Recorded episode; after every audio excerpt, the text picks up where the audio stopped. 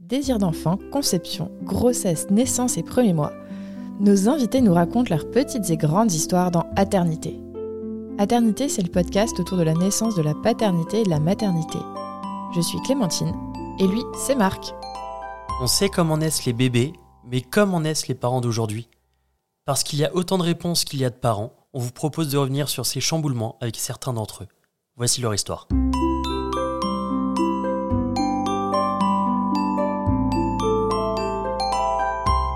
Bonjour à toutes, bonjour à tous. Aujourd'hui, on part à la rencontre de Thomas et Gabriel qui vont nous raconter leur histoire. Bonjour Thomas. Bonjour. Bonjour Gabriel. Bonjour. Bienvenue sur Aternité. Merci. Gabriel, tu as 26 ans. Tu habites dans l'Ain et dans la vie, tu es agent de cantine et périscolaire et maman de Arès euh, qui a 11 mois. C'est bien ça. Thomas, tu as 27 ans. Tu vis dans l'Ain avec euh, Gabriel et votre fils Arès. Dans la vie, tu es technicien de maintenance dans les chaudières et tes passions sont les jeux vidéo, les documentaires et la belle mécanique dans son ensemble. J'ai oublié quelque chose? Non, c'est parfait. Très bien. Est-ce que vous pouvez nous raconter un petit peu euh, l'histoire de votre couple? Euh, oui, en janvier 2021, je sors d'une rupture très difficile et euh, je m'inscris sur Tinder Tinder. avec euh, voilà. Incroyable. L'objectif premier, c'est euh, rencontrer des gens et leur dire au revoir le lendemain. Et euh, la première personne que je rencontre sur Tinder, c'est Thomas, à qui je dis écoute, euh, t'es très mignon, t'es bien gentil, mais demain on se revoit pas. Et au final, euh, Attends, t'as réagi comment? Ça remonte à loin. Ouais je me rappelle plus spécialement. Bah, au début, tu étais plutôt d'accord, hein, c'était vraiment ton objectif. euh, tu m'avais pas pris la tête en tout cas. Mais euh, au bout d'une semaine, euh, Thomas m'a pris les mains, il m'a regardé et m'a dit Écoute, je suis tombé amoureux de toi. C'est mignon. Ouais, grave. Donc, euh, moi, mon petit cœur, euh, il a un peu paniqué parce que j'étais en mode Ah, panique.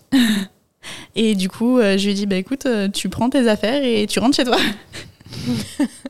Ah, c'est bien comme réaction.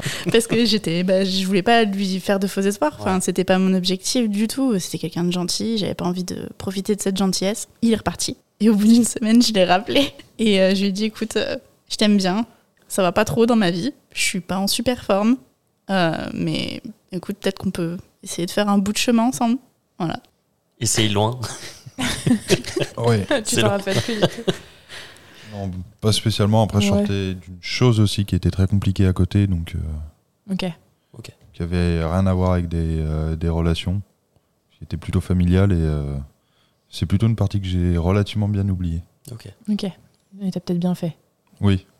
D'accord.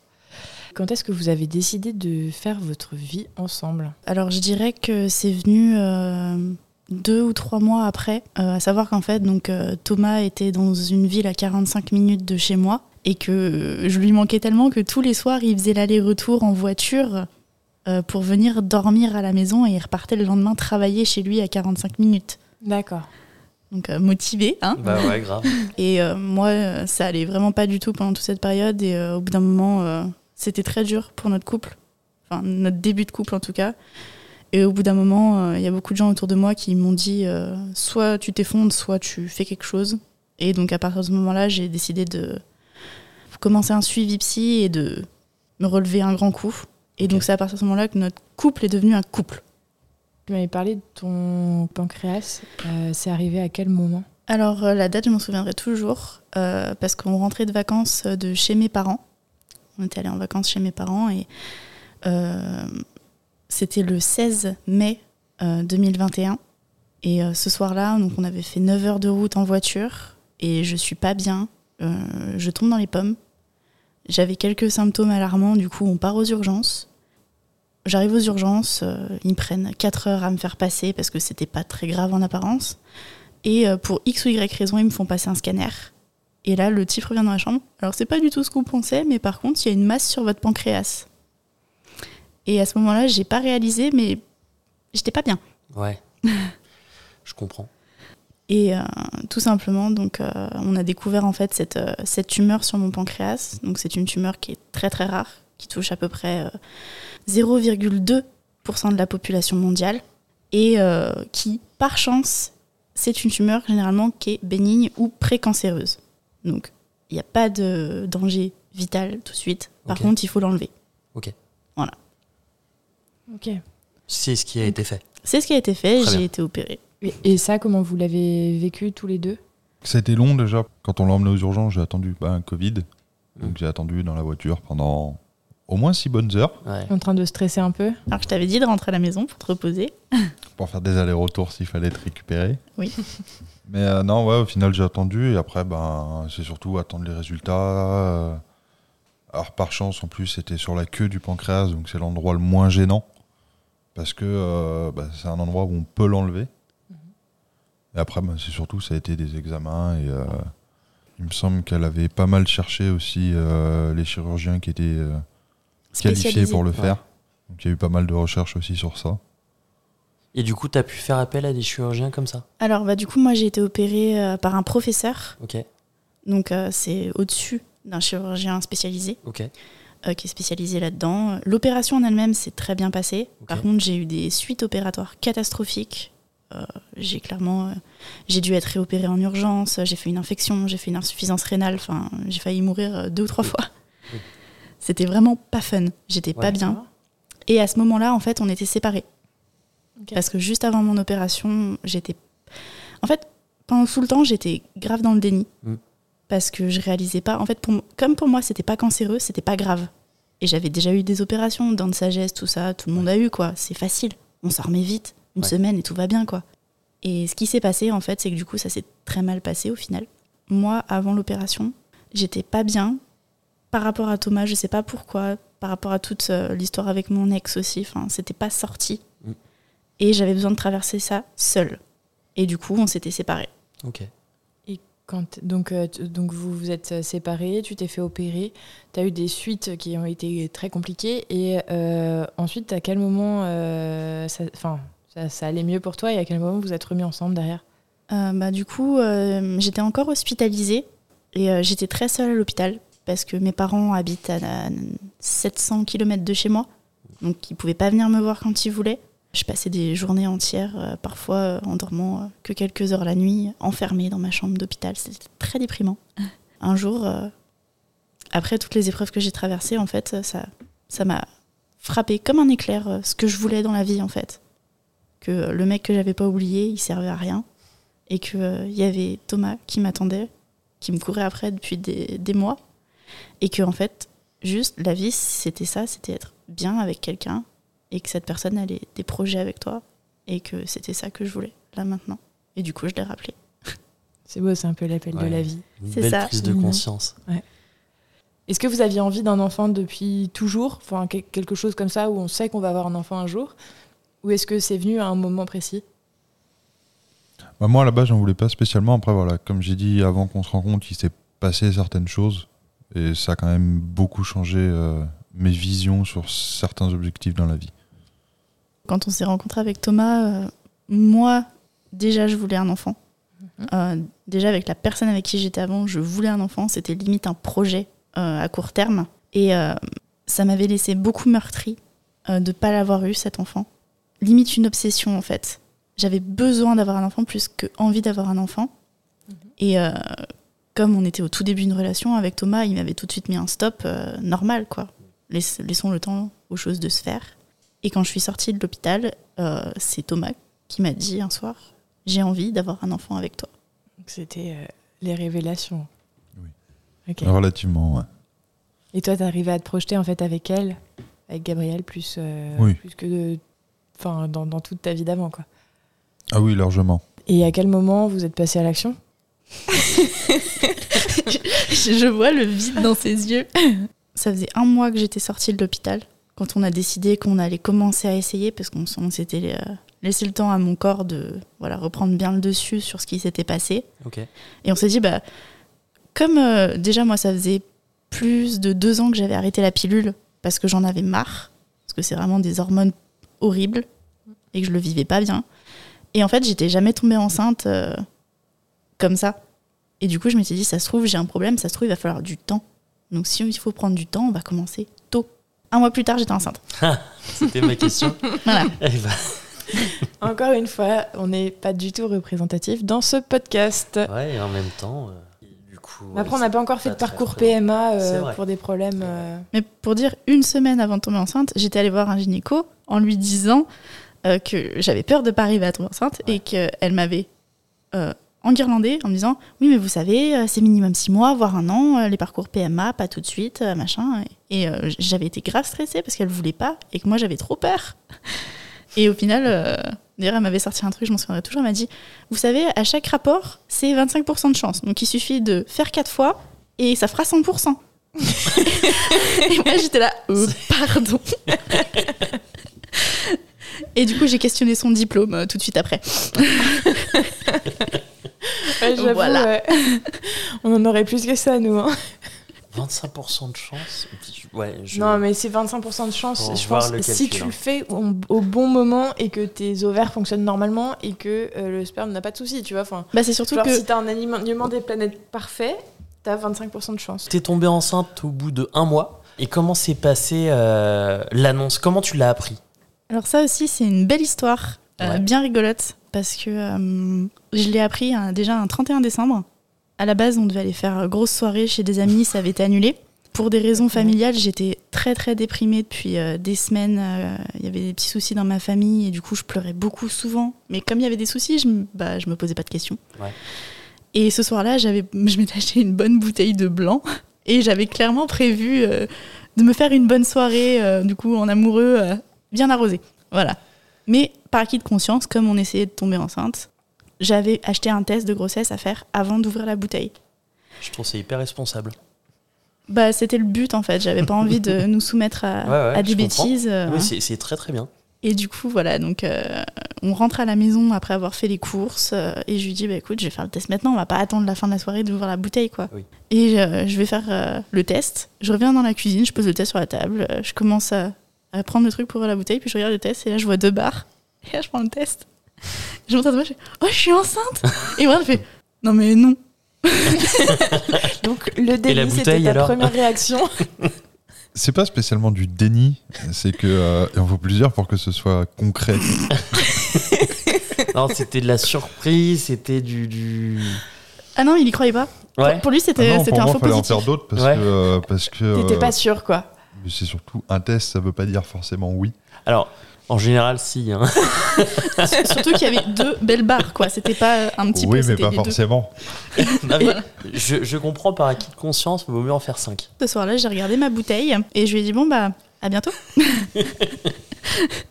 Ouais. J'ai quand même passé une très bonne soirée parce que j'étais très heureuse. C'était euh, la fin d'une année terrible et le début d'une année euh, géniale. Ouais.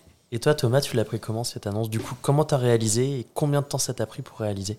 Réaliser que je vais être, euh, que Ouais. j'allais être papa, c'était vraiment à l'accouchement quand il a été là. Ok. Après, euh, bah après réellement, ça va vite. Ouais. Parce que euh, il y a quand même beaucoup de changements sur le corps. Puis euh, au final, au bout de je sais plus combien de temps, on commence déjà à sentir qu'il donne des coups, qu'il bouge, que Ouais, autour du cinquième mois, non? Quatrième, cinquième mois? 19e semaine. Ah ouais, quand même. Euh, J'ai une mémoire euh, très très vive, du coup je me rappelle beaucoup euh, des petits trucs insignifiants comme ça. là où moi j'en ai pas, donc euh, au moins c'est bien. C'est Complète. C'est très pratique. Comment vous l'avez annoncé à vos proches? Euh, alors ça, c'était quelque chose qui était très stressant pour moi, parce que les gens savaient pas qu'on était en projet bébé, parce que du coup, ça faisait euh, même pas un an qu'on était ensemble, donc ça allait très très vite. On n'était pas euh, tous les deux dans une grosse situation. Je sortais d'une opération, enfin que des points négatifs Ouais. vu d'un œil extérieur, on va dire, même s'il n'y a pas vraiment de bonne situation. euh. Je ne crois pas qu'il y ait de bonnes ou de Exactement. mauvaises Oui, j'ai pensé à ça immédiatement. Exactement.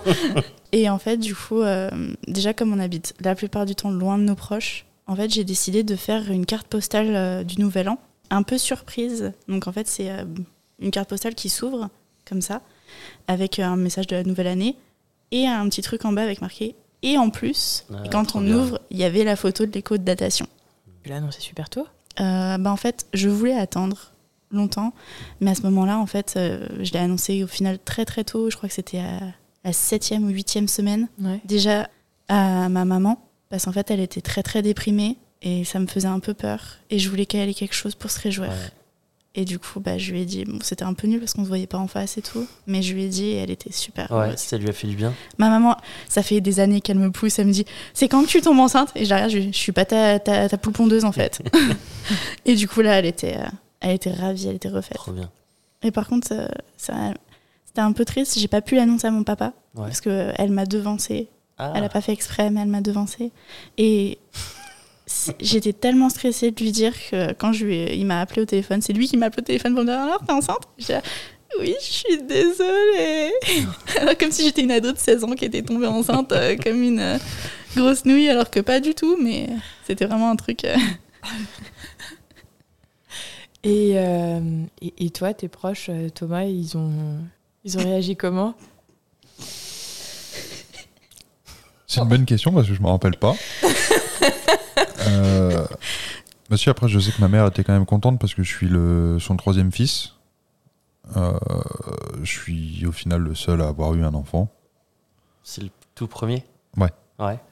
Ok. Et après, euh, À savoir qu'on a annoncé donc euh, ma grossesse aux parents à Thomas euh, quasiment à l'arrivée au quatrième mois D'accord. Oui, pour faire la différence avec mes parents. Parce que Thomas était stressé. après, on n'a pas la même relation avec mes parents. Réellement, au début, j'aurais pas pu dire euh, quoi que ce soit sur euh, ce qu'en pensait mon père. Parce que euh, on se parle pas dans ma famille. Ouais. Il n'y a, pas- y a pas tout ce truc familial de. Non.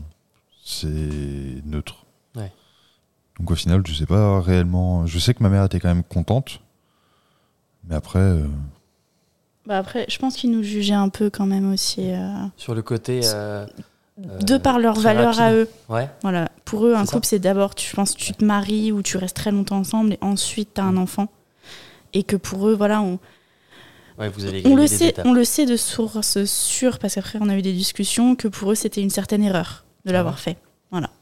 Après, je les écoute pas beaucoup. Alors. Ça tombe raison. Et vos amis, vous avez fait quelque chose de spécial pour, euh, pour l'annonce? Les amis, pas vraiment. Ma meilleure amie, c'est la pre- enfin, on va dire c'est la, vraiment la première que j'ai appelée parce que je l'ai appelée le 31 au soir Ah pour lui montrer le test. Parce que c'est ma meilleure amie, c'est Ouais. ma sœur, ça fait 22 ans que je la connais. Ouais. Et le reste, euh, j'ai attendu les trois mois pour poster sur les réseaux sociaux. Comment s'est passé le premier trimestre? Comment tu te sentais? Fatiguée. En fait, euh, la première semaine, j'étais trop contente en mode ouais, bah, j'ai pas de symptômes, c'est trop bien et tout. Et c'était euh, le médecin traitant que j'avais été voir qui m'a prescrit les papiers, les examens à faire, qui m'a dit non, mais euh, ça va arriver en fait. et j'ai ah.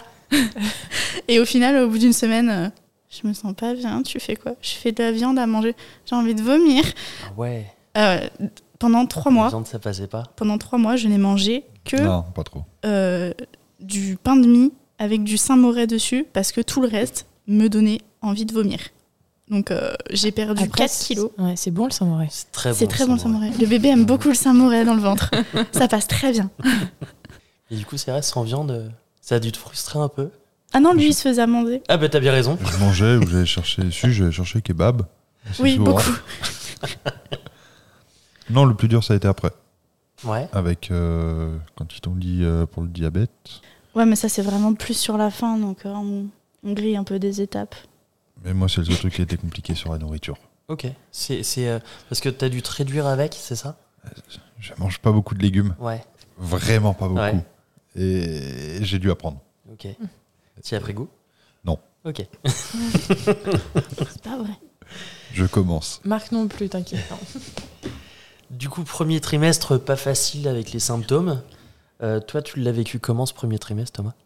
Est-ce que c'était palpable? euh Bah, de ce que je me rappelle, ça m'a pas choqué plus Ouais. que ça. Donc, euh, je sais pas ce qu'en pense Gabriel, mais non, pour moi, le premier trimestre, j'ai pas. Dans la vie de Thomas au premier trimestre, il n'y a rien qui a changé, Ouais. clairement. Euh, il- à part juste quand euh, il se faisait à manger, euh, je sortais de la maison parce que euh, sinon Oui. j'allais lui vomir sur les chaussures.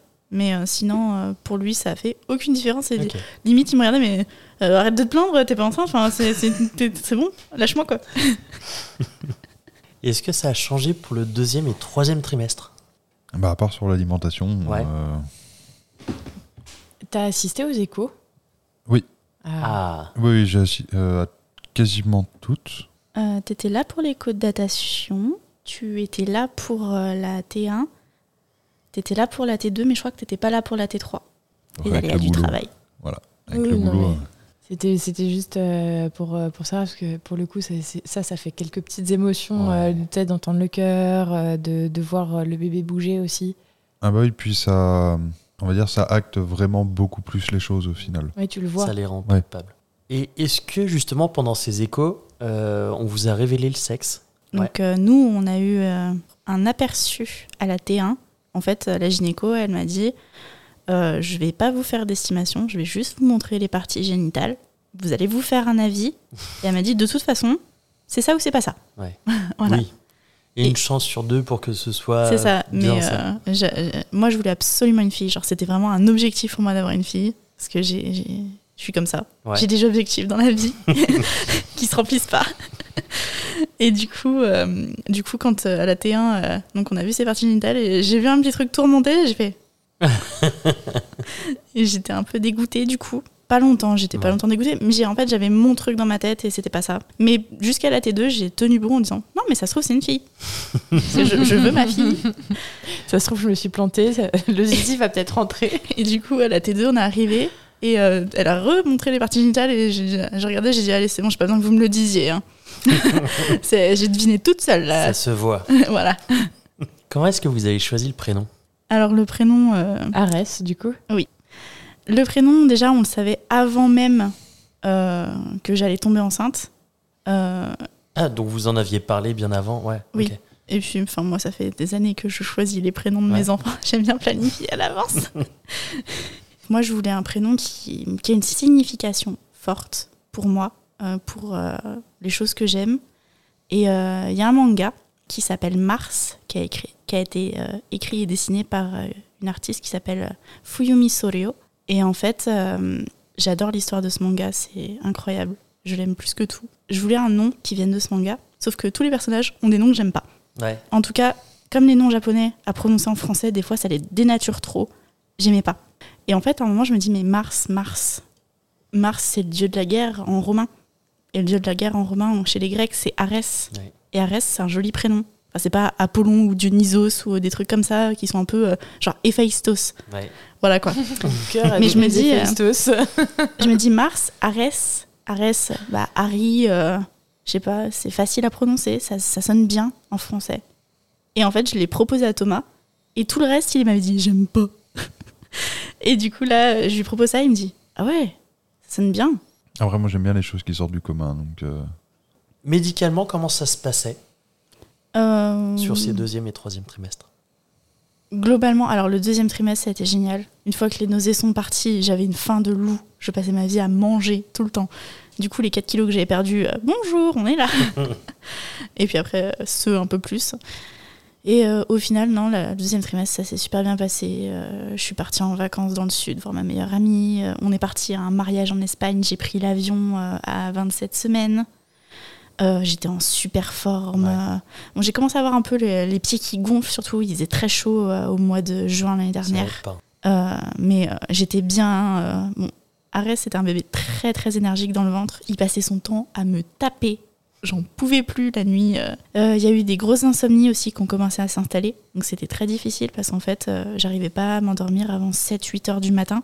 Et en fait, je dormais jusqu'à 18-19 heures. Et après, bah, j'étais plus fatiguée. Un jour sur deux, j'essayais de faire nuit blanche et d'aller me recoucher le soir. Et ça marchait pas parce que je finissais toujours par m'endormir au milieu de la journée. J'étais crevée. Donc euh, j'étais hyper décalée.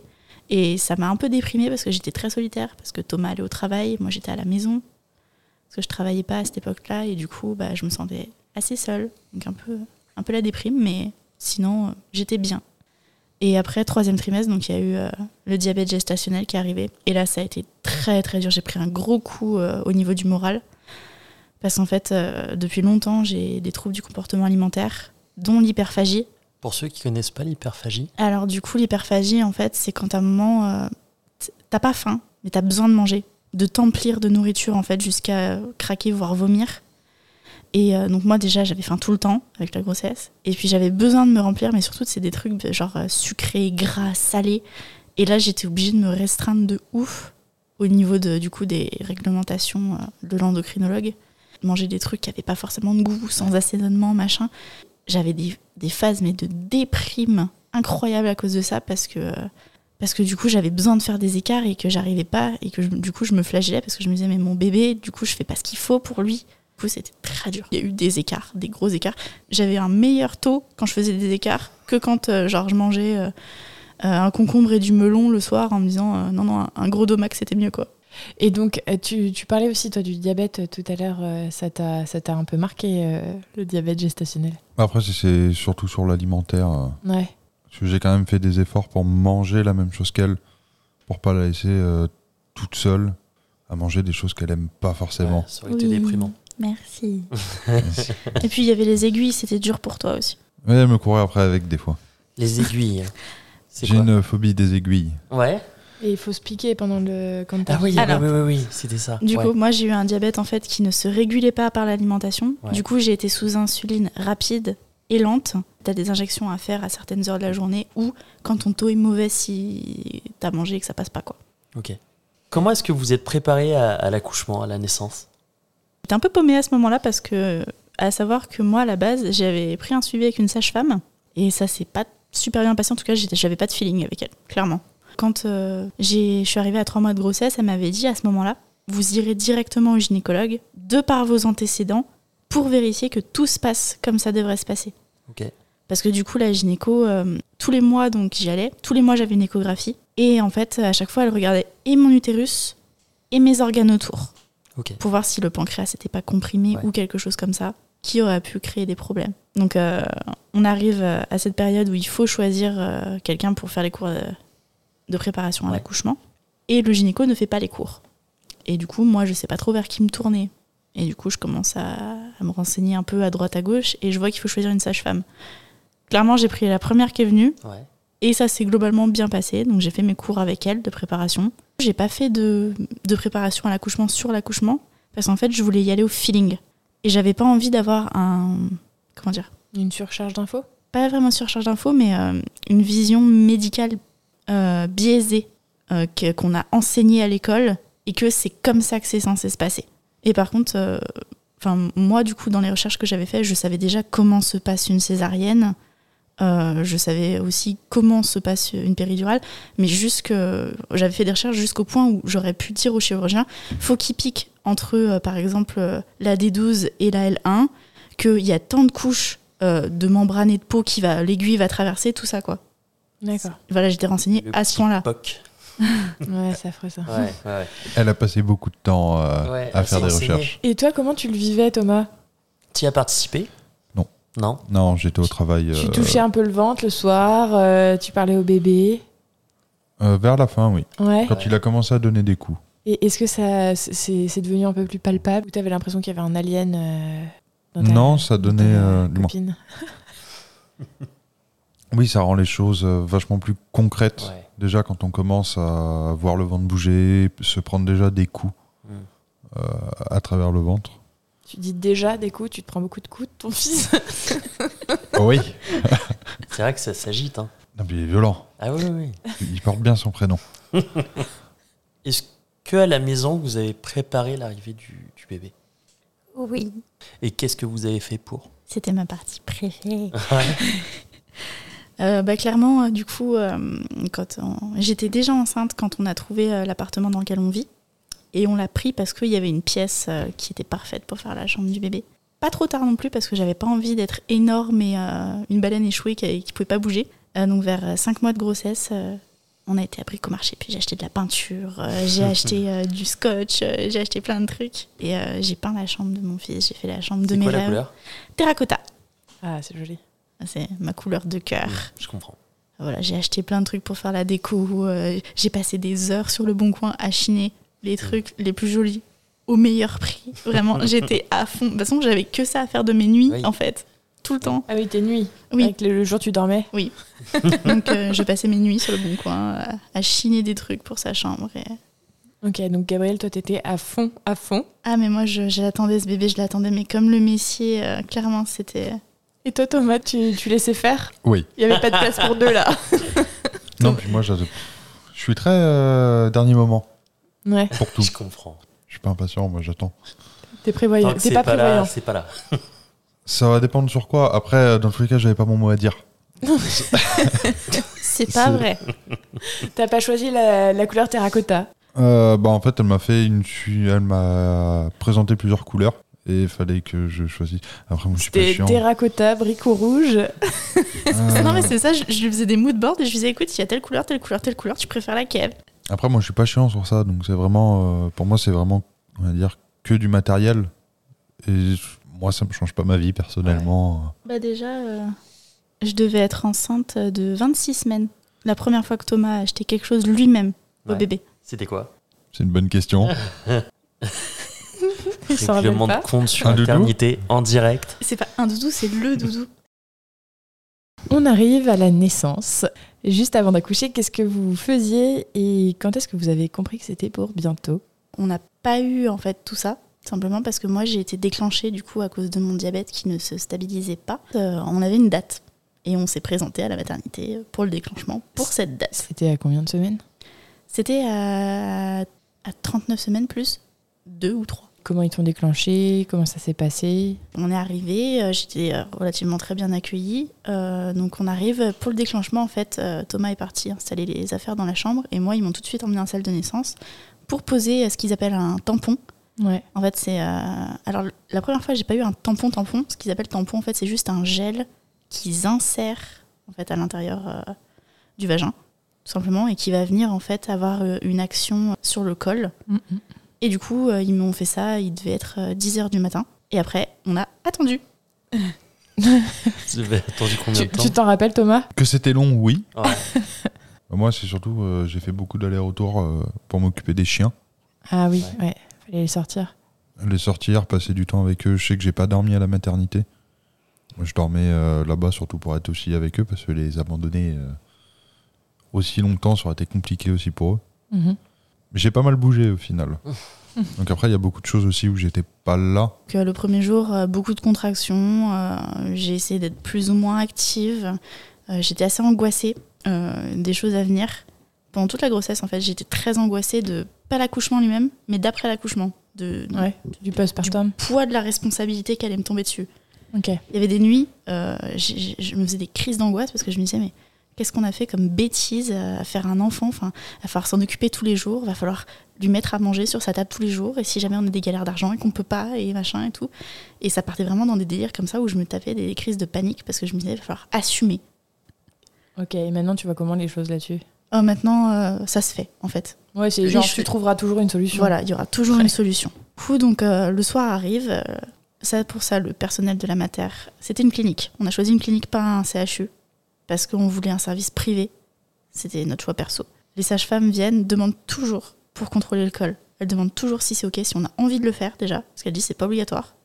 Elles demandent si on a envie de le faire et après elles nous demandent si on est prête pour le faire. Toujours. Donc ça, c'était génial. Je trouve ça génial. Et euh, donc on contrôle. Et là, elle me dit bon, votre col, il est légèrement ramolli, mais fermé. Ok, donc j'ai des contractions de- depuis 10h du matin et il est 20h et mon col est fermé. Ok, super. Donc euh, la nuit se passe, pas de contractions, donc je dors très bien. Je profite de ma nuit de sommeil. Trop bien. Voilà. Ça, c'est bien. Ouais, la chance. Mm. Et j'avais mon, gros coussin d'allai- d'allaitement, euh, j'avais pris les, les gros qui ont deux côtés, qui font vraiment tout le tour du lit, et j'étais calée dedans, c'est trop bien. Et le lendemain, donc on arrive, et cette fois, ils me mettent un vrai tampon. Euh, un genre de tampon hygiénique, mais imbibé de gel, qu'ils le posent. En gros, la journée, c'était la même. Contraction, contraction, contraction. On arrive le soir. Votre col, il est fermé, mou. Bon, ok. Aucune Je- évolution. Ça ne sert à rien. Je suis fatiguée, Ouais, c'est long. comprends. je veux rencontrer mon fils. voilà. Donc euh, j'avais un peu les boules. Et du coup, j'avais tellement les boules que euh, quand on était arrivé tout de suite à la maternité, j'avais préparé un- une boîte à papa pour Thomas avec plein de petits trucs dedans, des petites surprises, tout ça. Et j'avais mis des M&M's pour lui. Et au final, c'est moi qui ai tout mangé. en dépit du diabète, hein, parce que j'avais pas le droit. hein. Mais en fait, j'étais tellement stressée, j'avais besoin de grignoter. Du bah, coup, je j'ai dégommé que, tous ouais, les, j'ai dégommé tous les M&M's. Et le pire, c'est que mes taux étaient nickel. voilà, je le dis. Et donc le Il y avait quoi dans la boîte à papa? Hein, il y avait quoi dans la boîte à papa? Thomas? Euh, de tête, j'irais des bonbons, Ouais. un mot. Et euh, une miniature de ma voiture. Trop bien. Trop mignon. Il y avait aussi de la Red Bull, euh, des cigarettes, l'ice tea, je crois. Thomas, t'étais prévenu que t'avais une boîte à papa qui t'attendait ou pas? Non. Ah, trop bien. La surprise Ouais, bien joué. Donc le troisième jour se lève, le gynéco vient dans la chambre et il me regarde et fait écoutez madame, euh, là aujourd'hui, euh, donc c'est le troisième jour, aujourd'hui c'est le jour de la perfusion. Et euh, par contre, si au bout d'un certain temps il n'y a pas d'évolution, euh, c'est césarienne. Voilà, ce sera comme ça. Et il me regarde et il me fait par contre, voilà, vous, vous n'avez pas d'évolution. Donc clairement, dans 4 heures, on se revoit au bloc. Et je regarde, je fais, bah écoutez, peut-être, hein, je sais pas. Moi, j'aimerais bien accoucher par voix basse, quoi. La journée commence comme ça, on me ramène en salle d'accouchement, on me perfuse. Je vois sur le monito les contractions qui montent de ouf et qui se rapprochent de ouf. Mais moi, j'ai pas de douleur. Coup de 9h du matin jusqu'à à peu près 13h. Contraction de ouf, je fais du ballon. J'ai pu prendre euh, des bains aussi dans la- les grosses baignoires, c'est trop bien. Mais l'eau est un peu froide parce qu'ils mettent, euh, ils mettent 38 degrés et moi je me baigne plutôt à 44. Tu étais la team dragon. oui, du coup j'avais froid sa mère dans le bain. Vers 13h. Ah ouais, euh, petit peu mal quand même, euh, ça commence à monter. Et euh, comme j'avais déjà vécu des douleurs ultra intenses avec mon opération, euh, j'avais pas envie d'aller sur ce terrain-là. Ça faisait trois jours, j'étais fatiguée. J'avais pas envie d'épuiser toutes mes forces en fait. Et moi qui voulais un, acc- un accouchement genre physio, euh, sans péridurale, naturel, tout ça, bon, on était déjà bien loupés dans le projet. Je- je- J'appuie sur le bouton, puis euh, sage-femme arrive. S'il vous plaît, on peut faire la péridurale. Et on a fait, oui, il n'y a pas de souci. Ce jour-là, j'ai appris que j'avais une scoliose. Ouais. Parce que l'anesthésiste, du coup, il palpe les vertèbres. Il me dit ah, Je peux pas vous piquer à l'endroit habituel, je vais vous piquer plus haut. ok, Bah, d'accord. pourquoi? Euh, votre, votre, votre colonne n'est pas droite, donc euh, je risquerais de piquer au mauvais endroit. Super. Bah écoutez, euh, bonne nouvelle, hein. je savais pas. Et donc après ta péridurale. Ah Voilà. J'ai l'impression que tout le monde fait le même son après la péridurale. Parce que du coup, Th- Thomas, t'étais où toi pendant ce temps-là? Partie fumée. Ah, ok. Pendant la péridurale, tu mais pendant tout le reste, te- t'étais t'étais à la maternité Parce que ça fait beaucoup de cigarettes là quand même. Ouais. Euh, bah, j'ai passé pas mal de temps après. Bah, voilà, j'ai Ouais, été tu faisais euh, les m'occuper allers-retours. du chien, je faisais Ouais. les allers-retours, mais après, non, j'étais là-bas euh, tout le temps. Ouais. J'ai eu la chance d'avoir un très bon patron Ouais. qui m'a quand même donné mes trois jours pour pouvoir rester pendant tout le long du déclenchement à l'hôpital. Parce qu'en fait, moi, c'est vrai qu'il y a une question qui me vient là, c'est euh, le congé pat commence quand? À partir du moment À où partir on du va moment où à l'enfant pousse son premier cri. Ouais, ok. Donc ça veut dire qu'un accouchement qui prend 72 heures, euh, potentiellement, le père est censé bosser. C'est Ouais. ça, c'est des pertes de Ouais. salaire en fait. Ou alors le père va travailler et la mère Ou tu poses des RTT ou des congés payés. Exactement. Donc c'est Faut Ouais. pouvoir les poser euh, Ouais, ouais, ouais, à l'instant T. Carrément. Donc ça, c'est pareil. Après, ça va dépendre. euh, surtout que Thomas, ça faisait deux mois qu'il avait commencé dans son nouveau travail, donc il n'avait pas de congé du tout. Ouais. Après, ils étaient déjà au courant. Oui. Oui. Ouais, ouais, c'est bien. Donc, euh, oui, ils étaient déjà au courant. Ils sont parents eux aussi. Donc, je pense que ça aide aussi d'avoir des bons patrons et qui sont euh, Ouais. cool avec ça. Parce que de toute façon, euh, sinon, je me serais pas présenté. Bah ouais. J'y- Du moins. À partir du moment où elle est rentrée, dans tous les cas, je n'aurais pas été travaillé parce que je ne vois pas l'utilité d'y aller. Alors que ça peut arriver à n'importe quel moment. Bah c'est ça. Ouais. Après cette euh, péridurale, comment ça s'est passé? T'es finalement allée en césarienne ou euh, ça s'est passé par voie basse? Même si Alors, t'avais pas tout à fait prévu euh, le côté euh, pas physio. bah, de toute façon, il n'y a rien qui s'est passé comme prévu, j'ai envie de dire. On prévoit, en fait, on se fait un film dans notre tête, mais c'est jamais ça. dans tous les cas. Donc, il faut savoir euh, accepter ce qui vient. À partir du moment où il m'avait mis la perf, déjà, les choses avaient commencé à bouger. Parce qu'en fait, quand on m'a fait la péridurale, j'étais quand même ouverte à 4 déjà. Mhm. Deux heures plus tard, j'étais ouverte à 6. Et à ce moment-là, du coup, la sage-femme a proposé de percer la poche des os pour accélérer encore plus le travail, plus naturellement. J'ai accepté parce que je voyais pas de contre-indication. Voilà. Et euh, au final, le travail est allé très très vite à ce, à ce moment-là. Euh, ça a été très très éprouvant parce que j'étais fatiguée des deux jours d'avant. Donc j'étais en hypoglycémie tout le temps. D'ailleurs, euh, d'habitude, pour les accouchements, ils déconseillent de manger ou de boire. Moi, ils passaient leur temps à m'am- à m'amener à manger et à boire parce que j'étais en hypoglycémie sévère. J'étais chaos technique. Donc je- j'essayais de dormir au maximum pendant le travail en fait. Parce que j'avais la péridurale. Elle était super bien dosée, c'était le rêve. Je sentais tout, mais j'avais pas de douleur. Et du coup, euh, donc le travail avance euh, et vers 19h, je suis à 10. Je pense qu'il y avait plusieurs accouchements en même temps parce que les sages-femmes sont pas arrivées tout de suite pour me dire on va faire des choses. Moi j'étais bien, hein, je me reposais. Puis vers, euh, vers 20h, donc les sages-femmes arrivent et euh, elles commencent à dire bah, écoutez madame, euh, ça y est, euh, on va commencer à se préparer, à s'entraîner, à pousser. Et toi, t'étais là, Thomas? Il n'était pas encore arrivé. Ok. Il était reparti vers 18h et il est revenu vers 20h30. Oh, C'est pas très grave, je savais que. Ouais. Voilà. Je me. Tranquille. tu l'aurais attendu. Oui, oui, oui, clairement. Donc on commence à faire des poussées un petit peu et tout. Euh, Le bébé commence à bien descendre, euh, ça se passe bien, euh, tout se passe bien. Il me mettait un peu sur un côté en particulier parce que des fois le cœur ralentissait un peu, mais rien d'alarmant. Donc vraiment, j'étais pas plus stressée que ça. Enfin, en fait, tout le long, je tremblais comme une folle parce que j'étais terrifiée à l'idée de devenir maman. Mais c'était tout en fait. Et J'avais les dents qui claquaient et tout, tellement j'étais terrifiée de ça. c'était juste à l'idée de devenir maman. Bah, juste à l'idée de, de me dire, je vais être responsable, je vais être Ouais, parente. ouais. C'est, c'est fou. Ouais. Genre, euh, Je peux comprendre. le poids du truc, quoi. C'était terrible. les minutes passent, les heures passent. Et euh, une heure et demie après avoir la, la première poussée, en fait, la sage-femme vient voir, elle me dit écoutez, il y a un truc qui se passe pas. Votre bébé, il est engagé, il est, euh, il est au bord du col, mais il descend pas. Donc il y a un truc qui se fait pas. Du coup, elle me dit donc on va aller voir le gynécologue, on va lui demander ce qu'on fait, et on revient vous voir. J'ai attendu 30-45 minutes. Et donc là, à ce moment-là, le gynécologue est arrivé. Il m'a- je l'avais jamais rencontré parce que c'était pas ma gynéco et c'était pas le gynéco qui remplaçait ma gynéco. Et du coup, ce monsieur, il arrive, il vient me voir, il fait Bonjour madame, on ne se connaît pas, je suis le gynécologue qui va vous accoucher et ne vous inquiétez pas, tout va très bien se passer et bientôt vous aurez votre bébé. Les poussées, ça se passe pas comme on veut. Donc moi, j'ai pas forcément envie de vous emmener en césarienne tout de suite. Je veux essayer des trucs et du coup, si vous voulez, je vais vous aider un petit peu. Donc euh, j'ai donné mon accord, hein, même si j'avais peur. Moi, j'avais surtout peur de l'épisio. Voilà, malgré la péridurale. Et en fait, il s'est ramené avec les forceps.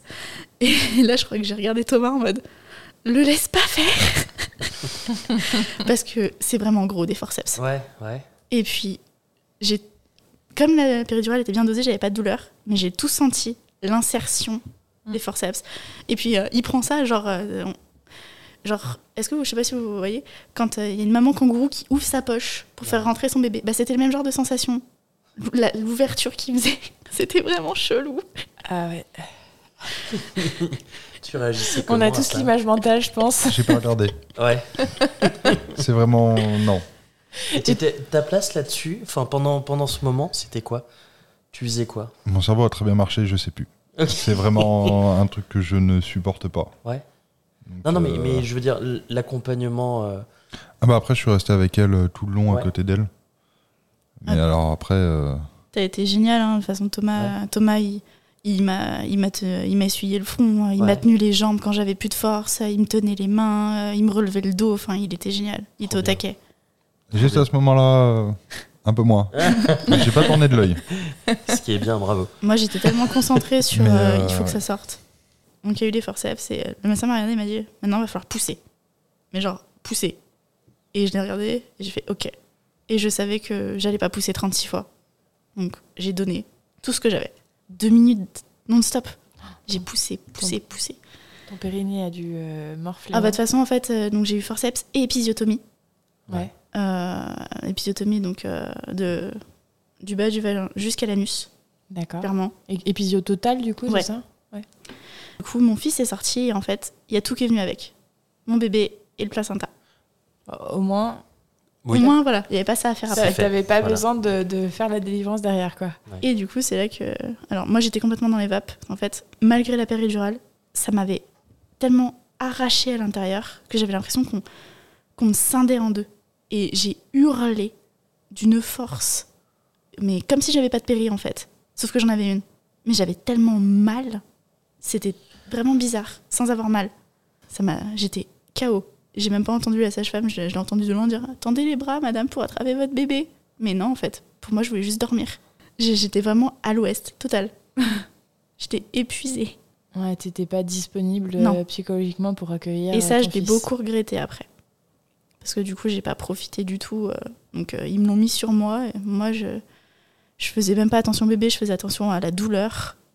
Et en fait, c'est à ce moment-là que le gynéco regarde et fait Ah oui, effectivement, euh, il risquait pas de sortir, euh, votre cordon fait 15 cm. Ah oui, c'était ça, oui. Alors, un très très petit cordon. Parce qu'un cordon, généralement, ça fait entre 70 cm et 1 mètre. Ouais. Et du coup, en fait, mon fils était accroché, à un cordon de 15 cm, qui Ouais, lui-même était accroché plus- au placenta. Ouais. Et comme le placenta ne se détache pas avant que le bébé soit sorti, ben, mon fils aurait jamais pu sortir. Et c'est quelque chose qui pourrait se, se reproduire sur une prochaine grossesse Ah oui, c'est complètement aléatoire. Ouais. C'est euh, la formation dans le ventre, comment ça se fait? Ok. Donc ça veut dire que tu peux avoir aussi un, un cordon de taille tout à fait normale, comme un, un cordon de 15 cm. Et tu peux avoir l'inverse, un cordon hyper long, genre 1m50 ou 2 mètres. C'est possible. 22 mètres. Ah, c'est Qu'est-ce qu'on en fait? Qu'est-ce qu'on en ça. fait? Ils t'ont ils te l'ont mis euh, sur toi. Euh, toi, tu arrivais pas à ressentir des choses. Tu étais trop concentré sur ce que tu vivais à l'intérieur euh, de toi. Ouais, à ce moment-là, ouais, complètement. Et toi, Thomas, il n'y a, plus de- y a plus de souvenirs? Non. non, parce que pour le coup, euh, entre euh, les forceps et le reste, euh, Ton Non. cerveau a déconnecté pour Ouais. euh, oublier vite ce qui venait de se passer. ouais, parce que c'est des trucs que je suis vraiment pas fan Ouais. de base. Et euh, Et qu- qu'est-ce que tu te rappelles de, de la rencontre avec ton fils? Je me rappelle avoir vu euh, poser sur Gab, Ouais. mais après, euh, ah, c'est vraiment un truc qui m'a trop marre. le... Ok. L'accouchement? Ouais. Ok.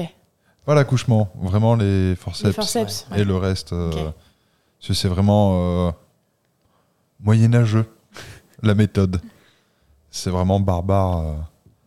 Ouais, euh, c'est un peu violent comme image. Tu t'es senti impuissant face aussi peut-être à, à sa douleur. Si elle a hurlé, en plus, ça n'a pas dû euh, améliorer les choses. Non, c'est vraiment une partie où euh, mon cerveau, sur ça, il marche très très bien. Diesel. Il oublie. Un, un trauma, il le supprime. Ok. C'est sur ça, c'est génial. C'est efficace. Hein. C'est pratique. Pas, Est-ce que vous avez fait du pot à pot, euh, les premiers soins, la mise au sein? Du coup, euh, oui, on a fait pas mal de choses en fait. Euh, donc je l'ai eu sur moi pendant quelques minutes. D'ailleurs, fun fact, la première chose que j'ai pensé, du coup, quand je me suis rendu compte que j'avais mon fils sur moi, c'est qu'est-ce qui pue Ah, Ça sent mauvais. c'est vrai? Ah ouais. Ça... Pourtant, il n'y avait pas de méconium ou quoi. Ouais. hein. Mais je, je trouvais que les, les- les fluides Ouais. amniotiques sentaient la mort. C'était vraiment la mère pourrie de penser ça. Mais du coup, ouais, j'ai pas trop kiffé. Et puis après, du coup, elles l'ont repris pour euh, aller faire euh, les mesures, le poids, la taille, euh, vérifier que tout allait bien. Elles l'ont habillé, euh, donc les sages-femmes et les puéries. Et euh, après, du coup, elles nous l'ont ramené. Ils m'ont recousu pendant 45 minutes, parce que je regardais l'horloge. Ah, J'avais qu'une seule envie, c'était de regarder et de leur dire sortez vos mains de là. Mais bon, il fallait bien qu'ils fassent leur travail, Ouais, hein, ouais, ouais, euh, oui, parce qu'après, euh, voilà. 45 minutes. Après C'était 22 heures, je fais payer. hein. C'est ça. Mais ouais, du coup, euh, j'ai demandé d'ailleurs au gynéco, euh, il m'a dit en externe, il y a 8 points et il y en a quasiment autant à l'intérieur. Ouais. Ok. Donc, euh, j'imagine que le postpartum, même à la mater, tu as dû bien euh, subir euh, ton épisio. J'ai pas pu m'asseoir pendant 10 jours. Waouh. Ah. Voilà. Donc ça, c'était très douloureux. T'as eu droit à un espèce de donut pour s'asseoir ou pas? Alors non. Et Oh. mes parents m'avaient acheté une, une bouée de piscine qui Ouais, était trop ça, grande, du coup ça. n'a pas marché. Ah, ça marchait pas. Ah, Mais il paraît que c'est encore pire Ah bon? pour euh, le périnée, ouais, parce que du coup, tu t'affaisses d'accord. Dedans et donc il paraît Et que c'est pire. ouais, ça tire en fait sur les muscles. Ouais. Donc c'est pas plus mal que ce soit trop grand. Comment s'est passé le séjour à la mater? Euh, bah, du coup, avant le séjour à la mater, euh, du coup, parce que euh, en fait, donc moi, pendant qu'ils me faisaient les soins, donc euh, ils ont de... j'ai demandé à ce qu'ils donnent Arès à Thomas parce que je savais qu'il aurait peur. Je savais que ça allait être quelque chose d'hyper impressionnant pour lui et qu'il allait pas demander à avoir son fils dans les bras. Et je voulais que ce soit fait parce que je voulais que que ce lien il se crée en fait, qu'il y ait un truc qui se passe. Et du coup, j'ai dit bah écoute, donnez-le lui. Et il l'a pris dans les bras. Et moi, j'ai vu qu'il y a un truc qui se passait quand même. Ouais. Tu t'en rappelles ça, Thomas? Ouais. Ouais. Mais euh, je voulais pas le prendre parce que c'est fragile. Bah oui, oui, oui. En même temps, c'est tout mou. Bon. Et puis après, j'ai passé pas mal de temps euh, avec lui posé euh, sur les, euh, on va dire, transats des maternités. Sur deux sièges qui s'allongent un peu. euh. Ah oui, oui. Là où le papa dort. euh, Oui, voilà. ouais, où est censé Les lits dormir. des papas. Ouais, Oui, c'est ça. Quand on est toléré pour la nuit. Ouais. C'est qu'on a de la chance déjà. hein. Bah, Ah t'as, fait. euh, Alors, t'as pas fait de peau à peau, parce qu'ils t'ont pas demandé de te déshabiller ou quoi, mais tu l'as tenu Non. dans les bras pendant longtemps, parce que moi j'étais fatiguée, j'avais pas la force de le porter. Donc c'est Thomas qui l'a porté. Puis au bout de une heure et demie, c'est moi qui ai demandé à sa femme est-ce que j'ai le droit de le mettre au sein De faire la tétée d'accueil Parce que ça, ils me l'ont pas proposé par contre. Et du coup, elle m'a dit mais c'est votre enfant? Vous faites ce que vous voulez? Moi j'étais là d'accord. Ah, d'accord. Et du coup, j'ai, essayé la tétée d'accueil et ça n'a pas marché. Ouais. Il a pris le sein une seconde et il a recraché. Et il n'a pas voulu. Et après, du coup, on, on est venu me chercher avec un fauteuil roulant et on m'a dit bon, bah, maintenant, on va vous ramener en chambre. Et donc, je donne le bébé à Thomas. Je me lève du, du, du lit d'accouchement. Et je regarde Thomas et je lui fais ça tourne. Et j'ai fait Pff, sur le lit d'accouchement. et en fait, donc, euh, j'ai fait un malaise vagal. Et je me suis Oh retrouvée avec Thomas et la sage-femme qui me tenaient les deux pieds en l'air. Au final, euh, ils m'ont ramené du coup euh, en brancard jusqu'à la chambre parce que j'étais Ouais. épuisée, j'étais en hypoglycémie, j'étais anémie aussi. J'étais une- J'avais une hémoglobine à 7, donc j'étais au bout de ma vie. Et euh, j'arrive en salle, ils me disent On va vous apporter à manger, vous allez vous sentir mieux. Je prends trois bouchées. Pff, Malaise Ah ouais vagal. Ah. Il était 4 heures du matin, j'étais déchirée. Ok. Donc euh, ouais, il y avait vraiment plus personne. Et par contre, ce soir-là, je les ai regardés et je leur ai dit S'il vous plaît, prenez-le pour la nuit. Ouais. Parce que je veux dormir. Et que j'étais en fait, j'arrivais pas à regarder mon fils parce que j'étais en crise d'angoisse de me dire Faut que je m'en occupe là maintenant. C'est s'il pleure, faut que je me lève et faut que je, je lui donne à manger, faut que je le change. Et ça m'angoissait en fait. Et ça, ça empêchait le lien de se faire entre nous. Ouais, je comprends. Donc la première nuit, en fait, quand je regardais mon fils, j'étais là, ah, il y a un bébé dans ma chambre.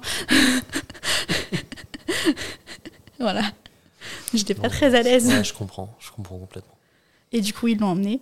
On a très vite rempli les papiers euh, de déclaration de naissance. Thomas a fait une faute d'orthographe dans mon prénom. T'étais un peu stressé, Thomas? Je sais pas très bien écrire. Du coup, je, je m'appelais Gabrielle sur le formulaire.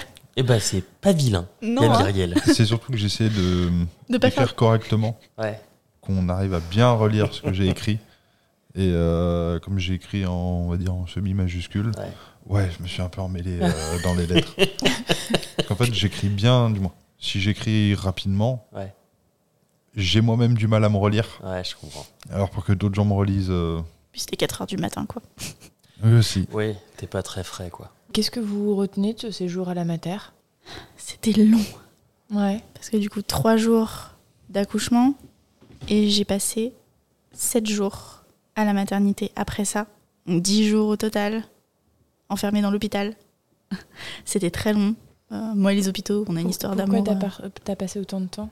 Alors, euh, bah déjà parce que euh, du coup, il a fallu me perfuser en fer, il pouvait pas le faire tout de suite. Donc, Ah euh, oui, pour la perf, ok. Et puis, euh, en fait, on devait sortir en début de semaine. Et le jour où on devait sortir, euh, Arès a fait une jaunisse. Ah Du coup, ils Ah ont oui. fait plein de prises de sang pour me dire euh, peut-être que vous allez sortir demain. Puis le lendemain, les prises de sang étaient. Le soir, elles étaient bien. Puis le lendemain, elles étaient pires. Et puis ça a décalé deux jours comme ça.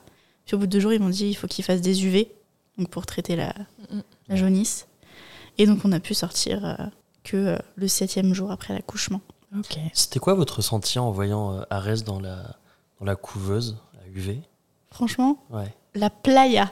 Ah ouais? Ouais, ils avaient des, euh, des lampes UV et en fait les bébés étaient dans des hamacs euh, en je sais pas plastique ou silicone ou quoi. Et franchement, ils tapaient ses meilleures siestes. Ouais. Il était refait, il était étalé dans tous les sens. On aurait dit un mec sur sa serviette de plage quoi. à la playa. Et toi T'as un ressenti différent? Non, pas spécialement, parce que euh, après réellement, euh, déjà il était dans un, il était avec du personnel médical, donc s'il y avait vraiment un problème à s'inquiéter, il- ça se voit quand même quand un personnel médical est quand même inquiet. Ouais. Et non, il était bien, hein. il a bronzé. Donc au final, il était vraiment bien euh, dans son hamac. Ah, ça se voit vraiment la différence à l'œil euh, entre avant et après? Ah ouais, j'ai des photos, j'ai des photos où ça fait genre euh, je sais pas 12 heures qu'il est né, il est blanc comme un cul. Et euh, genre 24 heures après, il est bronzé comme s'il avait passé 15 jours au Mexique. Il a la marque de bronzage. C'est les tongs. Il avait la couche de bronzage. C'est drôle. Puis euh, en plus avec la jaunisse, ça aidait pas parce que du coup ça les rend vachement jaune orangé. Ouais. Du coup, il était vraiment bronzé à fond quoi. Enfin, On arrive euh, à la sortie de la maternité. Euh, comment s'est passé et comment vous avez vécu le retour à la maison? Une délivrance. Ouais. Sortir de la maternité, mais j'étais soulagée. En fait, chaque jour, le fait qu'ils me disent ce sera demain. Déjà, la maternité, je le vivais super mal parce que Thomas était pas là 24 heures sur 24 avec moi. J'aime pas être enfermée dans les hôpitaux, ça m'angoisse. Et puis euh, le personnel qui vient tout le temps vous déranger pour ci, pour ça, machin. Euh, le fait, euh, oui, il faut le réveiller tous les temps parce qu'il faut bien qu'il mange. Sauf que moi, j'avais un bébé. La première nuit, quand ils me l'ont ramené le matin, après l'accouchement, je leur ai demandé, vous ne lui avez pas donné de biberon Moi, je vais essayer l'allaitement. Elles m'ont regardé, elles m'ont dit, ah mais non, mais il vient de se réveiller, il a dormi 7 heures d'affilée. Ah d'accord.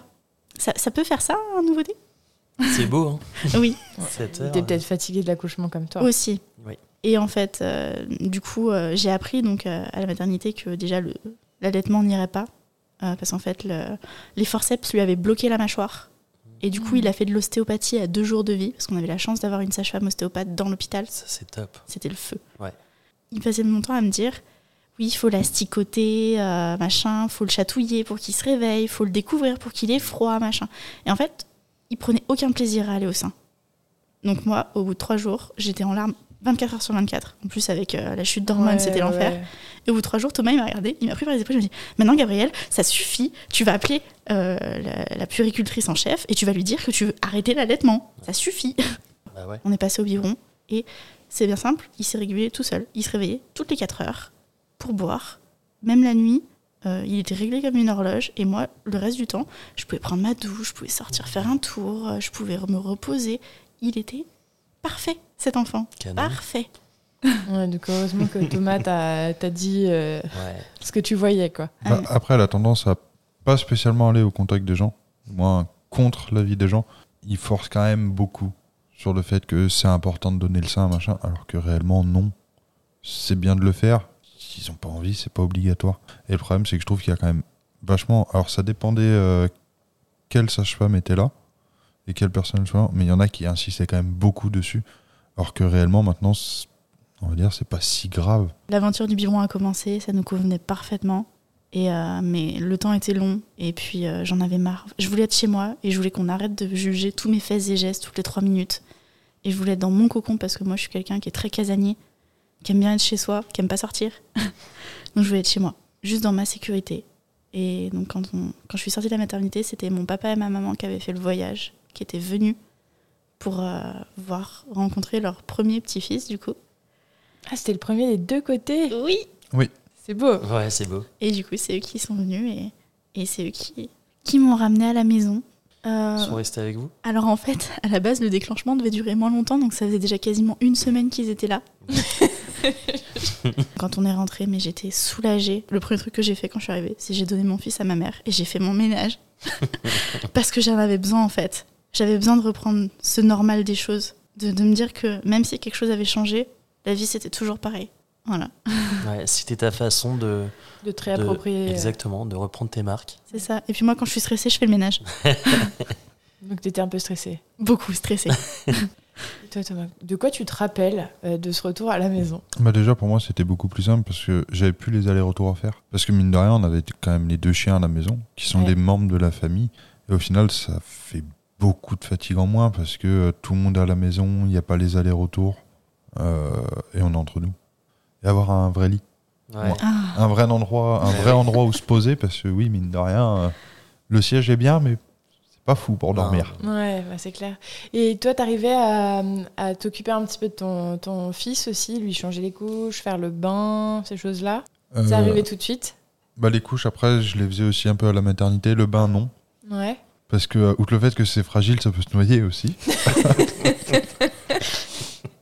Et euh, c'est des trucs où, ouais, j'étais pas. Moi, personnellement, j'étais pas serein au début avec. Donc, je préférais que ce soit elle ou j'étais avec elle.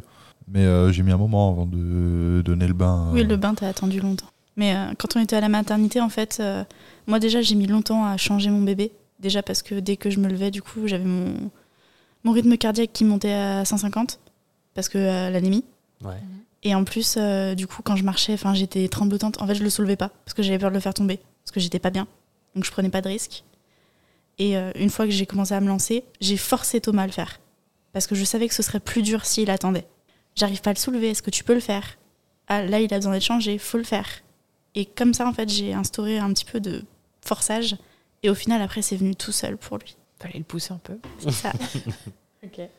Physiquement, euh, comment tu étais? À ce retour à la maison une fois que tu es rentré un déchet. Ouais. J'étais pas si fatiguée que ça. Enfin, j'étais fatiguée, mais physiquement, parce que mon corps avait subi énormément. Euh, j'ai quand même eu beaucoup de chance dans mon malheur, déjà. C'est que euh, j'ai été quand même très bien, on va dire, entre guillemets, épisiotomiée. non, le gynéco a fait un travail excellent, Ouais. autant pour la découpe que euh, le soin pour recoudre. Ce qui fait que maintenant, j'ai aucune séquelle. Trop bien. Pour ça, il a pris son temps, mais il l'a bien fait. Et pour ça, je le remercie. Et euh, par contre, euh, ouais, j'ai pas pu m'asseoir pendant 10 jours. J'avais du mal dans certaines positions allongées même. Et puis, euh, physiquement, c'est épuisant un Ouais. accouchement. Quoi. Mes muscles, ils étaient courbaturés de partout. Mais comme mes parents étaient là, bah, je leur laissais le petit la journée et je dormais en fait. Ça, c'est génial. hein. Donc j'étais bien. Même si j'étais très stressée et que j'avais du mal à soit laisser mon bébé, soit euh, pas faire mon ménage. Eu du mal à lâcher prise. Oui. Ok. Ouais. Et puis par contre, j'ai été quand même soulagée quand tout le monde est parti et qu'on s'est retrouvés que tous les trois, tous les cinq avec les chiens. Les chiens qui ont été aussi une grosse source de stress Ouais. parce que mes chiens n'aiment pas les enfants. Ah, Normalement, les enfants pour eux, c'est des choses qu'on voit dans la rue et qui courent et qui crient et qui leur foncent dessus avec des trottinettes et des skateboards. Et ils en ont très peur Ouais. au point que un de mes chiens a déjà pincé un enfant une fois qui l'avait enquiquiné. Ouais. Donc euh, à tort ou à raison, tant pis. hein. Mais euh, j'avais peur de ça. Et avec mon mâle, ça s'est très bien passé. Il, il, avait- il a ignoré en fait. C'est genre, ça m'intéresse pas ton truc. Ouais. Donc j'étais, euh, ça va. La femelle a fait euh, une montée d'hormones Ouais. incroyable. Elle se jetait sur le bébé. Ouais. Quand il était dans nos bras, elle sautait et elle essayait de lui pincer Ah les bon pieds, terrorisée Ouais. à l'idée qu'il se passe un truc. Je connais bien les chiens parce que j'ai- étudié un peu là-dedans. Et ça, a, ça demandait beaucoup d'efforts en fait. Et j'ai demandé d'ailleurs conseil à des collègues que je connaissais bien pour euh, mettre en place des barrières autant physiques que psychologiques de comment aborder le problème.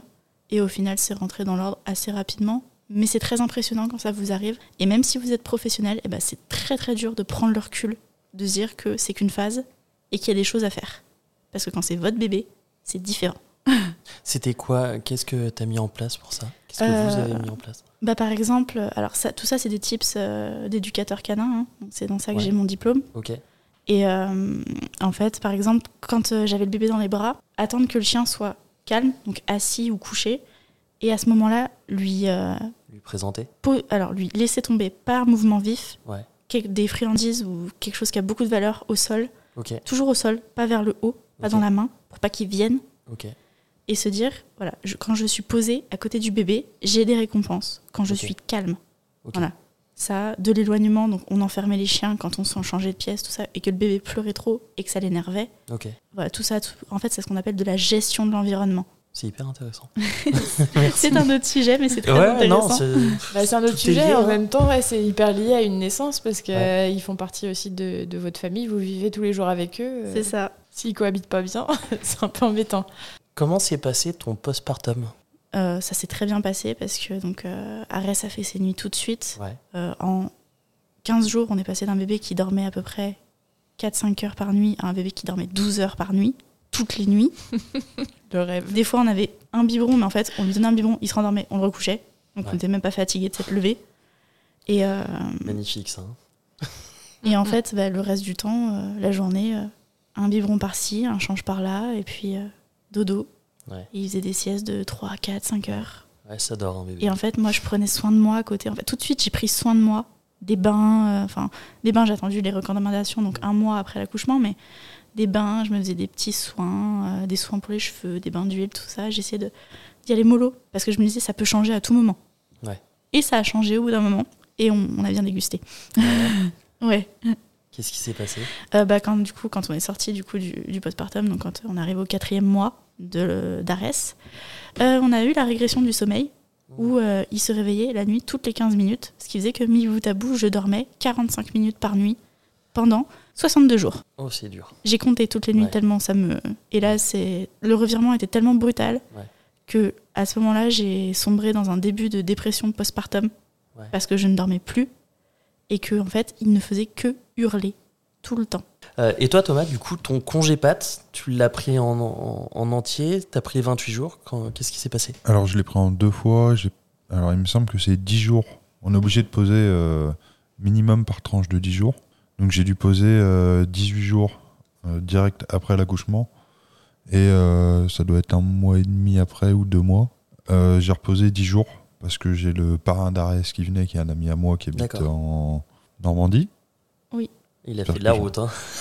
Il a fait pas mal de routes et comme il est venu 10 jours, bah, j'ai, Ouais. moi, on avait convenu, euh, comme ça lui il posait ses vacances, moi euh, je reposais mes 10 derniers jours et comme ça. euh, et ouais, on l'a pris en deux fois et euh, le premier mois est quand même vachement important Ouais. pour pouvoir se reposer, prendre les marques. euh, faut pas s'amuser à poser qu'un tout petit peu au début parce que euh, réellement j'ai apprécié Ouais. le premier mois directement après. Ok. Ouais, c'est un peu comme une bulle. Ouais, puis ça permet vraiment de prendre ses marques, de pouvoir se reposer, euh, de pas avoir tout à gérer en même temps.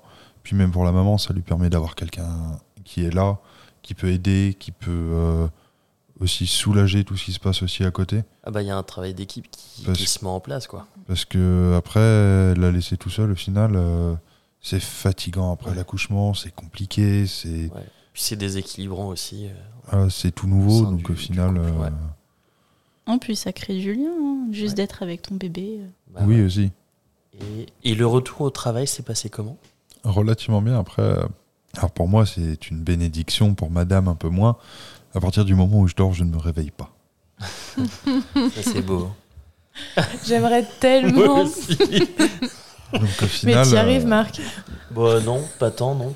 Ah, ok, règlement de compte. Toi, quand t'as fait ta dépression du postpartum, est-ce que Thomas, t'as réussi à prendre le relais? Bah, après, dans tous les cas, je crois quasiment dès le début, euh, j'ai essayé de prendre au maximum les week-ends. Donc de me lever. euh, elle, elle se lève les nuits, la semaine. Donc moi, j'ai essayé de me lever vraiment le week-end, le matin. Quitte à qu'elle me donne un petit coup pour que je me lève. Parce que je l'entends pas forcément le matin. Alors, c'était tous les matins. hein. Donc au final, euh, ouais, c'est surtout ça qu'on a instauré, c'est que le week-end, je lui laisse pour vraiment elle qu'elle se repose, parce que mine de rien, faire toutes les nuits, euh, toutes les nuits la semaine, c'est quand même fatigant. Ouais. Et ça, euh, au niveau euh, de sa dépression, toi, qu'est-ce que tu as vu euh, comme changement? Moi, je me rappelle pas spécialement. En fait, il m'a surtout vu en colère. Chez moi, en fait, le, manque de sommeil se traduit par euh, de l'irritabilité, de la rage. Je, tapais dans les murs, euh, je prenais des verres, je les lançais à travers la maison pour les casser. Enfin, voilà, c'était vraiment, j'essayais vraiment de rediriger une rage vers des choses inoffensives. Quand tu es enceinte, tu te dis jamais, jamais je ferai du mal à mon bébé, jamais quelque chose. Mais en fait, quand la rage elle est là, il faut en faire quelque chose parce que sinon t'exploses. Et donc, j'ai beaucoup pensé, j'étais là. Il y a des nuits, je l'entendais hurler, ça me réveillait. Et au moment où je me réveillais, je me disais, faut que j'aille dans la salle de bain, que je prenne une corde et que je me pende au sèche-serviette. Voilà, Oui. on est arrivé à ce point-là. Ouais. Parce que en fait, à ce moment-là, j'ai j'ai commencé à prendre euh, des anxiolytiques.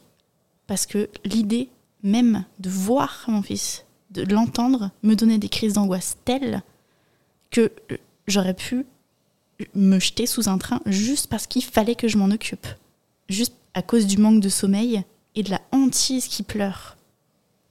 Et donc j'étais vraiment pas bien du tout. Et d'ailleurs, de moi-même, j'en ai parlé tout de suite à Thomas. Même si au début, on essayait toujours d'édulcorer. Je disais, ça va pas, je suis pas bien, ça va pas.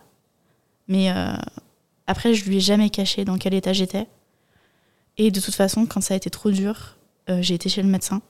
Et j'ai dit à mon médecin, voilà, je suis fatiguée, ça va pas. Et le médecin m'a demandé comment ça, et je lui ai expliqué, et elle m'a dit, par contre, là, vous êtes en train de commencer une dépression. Et euh, du coup, là, ça m'a fait un peu un électrochoc. Et heureusement, euh, j'ai pas eu besoin d'un gros suivi parce qu'en fait, euh, du coup, ça a duré que 62 jours, la, la crise du sommeil, on va dire. Mais les parents pour qui c'est comme ça depuis le début, et ça dure jusqu'à 6-8 mois à cause des reflux ou X ou Y raison, ça doit être terrible. Franchement, ces gens-là, je les admire, quoi. Parce que euh, moi, je vois comment j'ai flanché mentalement, mais si facilement. Ah, mais Donc, le manque euh, de sommeil, c'est terrible. hein. Ah, je crois que c'est la pire chose. Ouais, ouais. Et t'as réagi comment à ça, Thomas?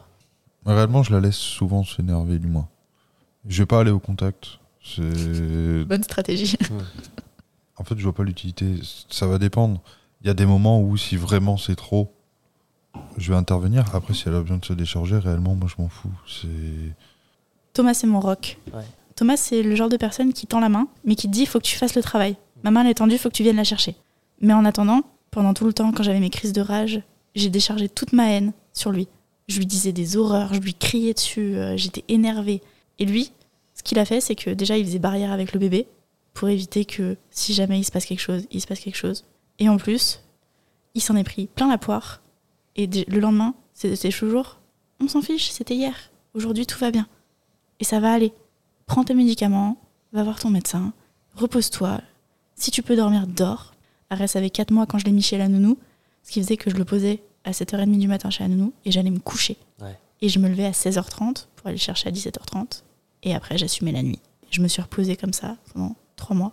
Qu'est-ce qui vous a marqué entre ce que vous imaginiez Et la réalité de terrain d'avoir un bébé? Eh, Moi, pas grand-chose, je savais pas à quoi m'attendre. Euh, alors moi, déjà, je m'attendais à ce que... Pour moi, un nouveau-né, en fait, c'était criard. Ça pleurait tout le temps, et il fallait tout le temps l'avoir dans les bras et euh, s'en occuper. Au final, les quatre premiers mois, mon fils euh, mangeait, dormir, changeait, dormir. et au final, j'avais beaucoup de temps libre. Et du coup, je m'y attendais pas du tout.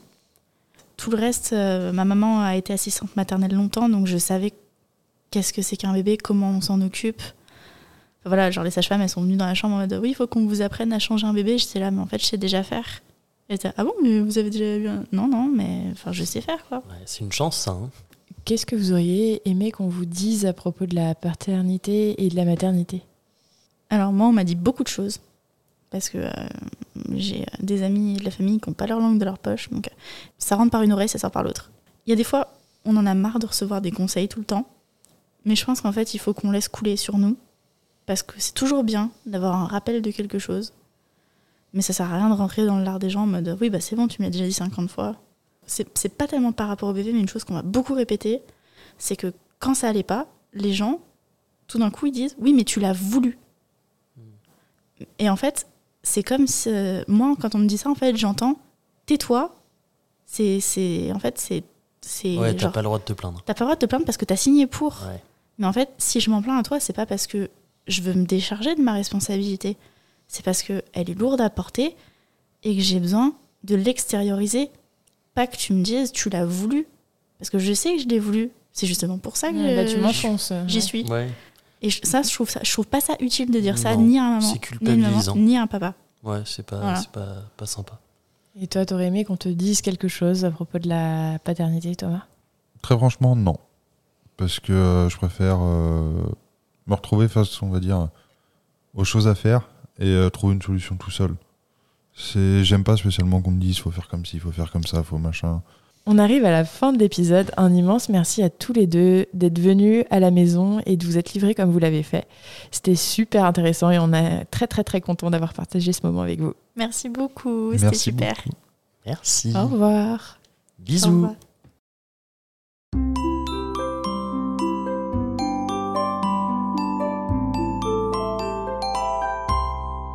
Merci de nous avoir écoutés.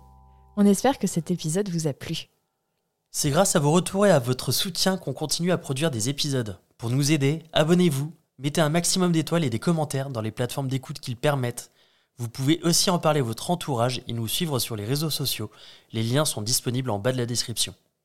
Si l'aventure vous tente et que vous avez envie de raconter votre histoire, contactez-nous via le site aternité.com. Sans accent évidemment. Bisous